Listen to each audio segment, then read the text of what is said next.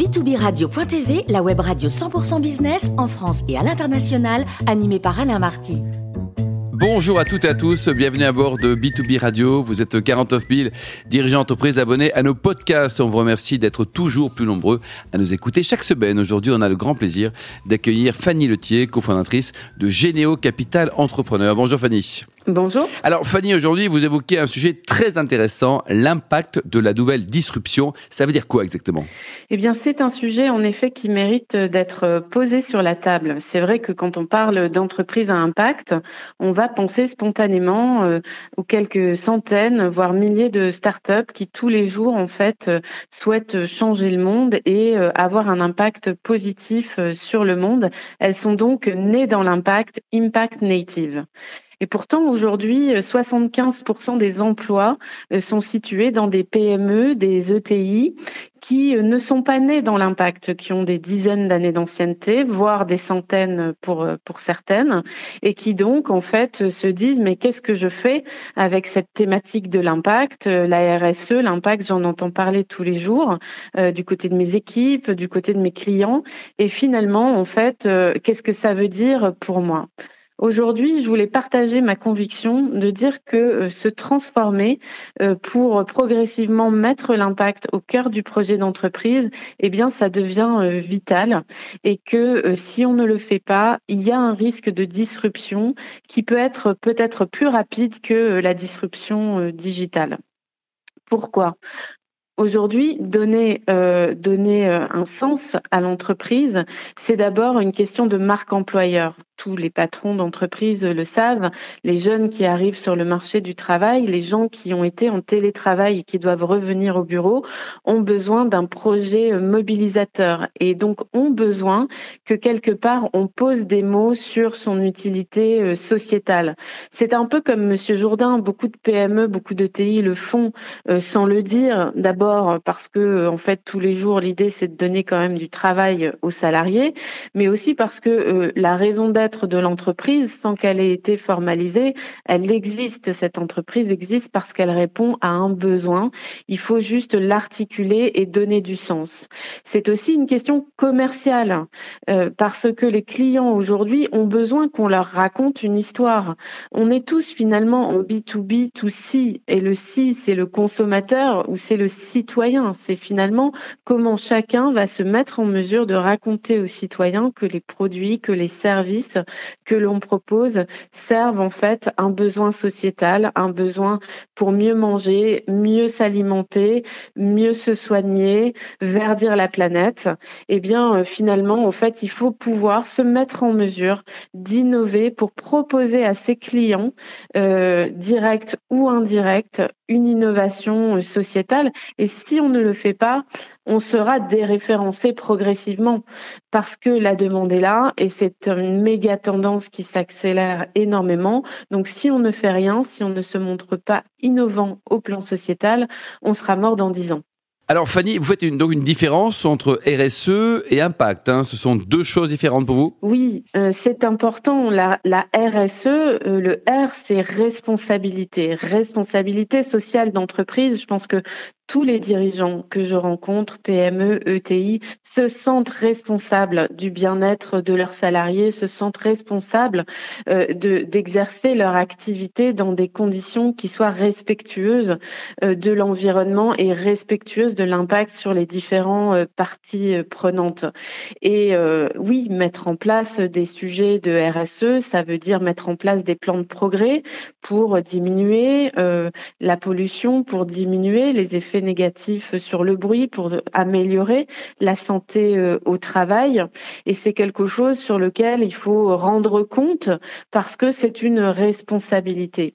Mais quelque part, euh, ça n'est pas ça qui va mettre une dynamique d'entreprise euh, en marche.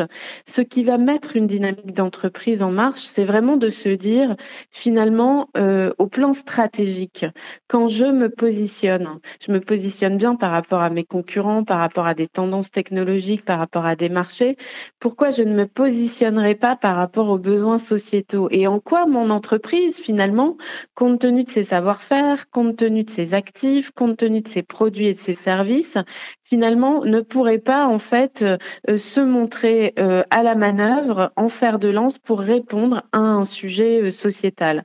Et ça devient une question business parce que ça devient un sujet de business model, un sujet d'offre produit, un sujet d'offre service et aussi un sujet de marketing de cette offre. Donc c'est bien une question business. Et, concrètement, Fanny, comment on s'y prend On ne va pas transformer tout ça d'un claquement de doigts? Moi, je crois qu'il faut surtout rester honnête, surtout éviter euh, l'impact washing, le greenwashing, ne pas prendre cela comme un sujet de, de communication, mais vraiment comme un sujet de fond et pour ça, il faut vraiment partir de ce que l'on est vraiment et proposer euh, des, produits, des services, des procédés euh, qui correspondent et qui partent de ce que l'on fait déjà aujourd'hui, mais que l'on va faire euh, évoluer. Alors pour ça, il faut arriver à faire son auto-diagnostic, hein, évaluer sa maturité sur ces sujets. On ne va pas faire la révolution du jour au lendemain. évoluer, évaluer aussi son potentiel. Est-ce qu'on a des gens dans l'entreprise qui sont motivés par ces sujets Est-ce que dans, dans les actions de recherche et développement que l'on fait, il y a des directions aujourd'hui euh, déjà euh, engagées? Est-ce que euh, dans la façon dont on dialogue avec les clients, ce sont des questions que l'on adresse déjà régulièrement? Et finalement, à partir de là, se dire que si on identifie une ou deux pistes concrètes, si on arrive à finalement poser une ambition et chiffrer euh, cette ambition, eh bien, euh, se mettre en mode projet, euh, travailler sur la culture d'entreprise, sur l'organisation aussi de l'entreprise, pour faire en sorte qu'il y ait des équipes qui se mettent au travail avec des calendriers et à la fin euh, des résultats euh, les plus concrets possibles. Parce que euh, effectivement, je crois qu'en matière d'impact, tout le monde sera comme saint Thomas, on croira ce qu'on verra et non pas ce sur quoi on communiquera.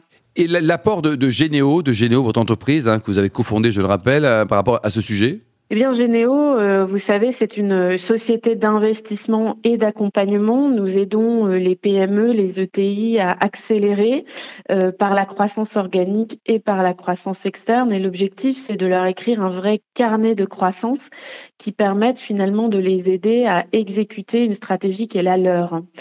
et donc, sur ces sujets d'impact, eh bien, nous proposons en fait de l'accompagnement, c'est-à-dire de finalement se positionner sur un ou plusieurs objectifs du développement durable des Nations Unies, voire sur des sous-objectifs qu'on appelle des cibles dans le langage des Nations Unies et finalement de mettre en mouvement un plan d'impact positif euh, qui euh, vise à organiser l'entreprise, ses ressources humaines euh, avec un calendrier, une méthode concrète pour arriver à un objectif que l'on chiffre ensemble.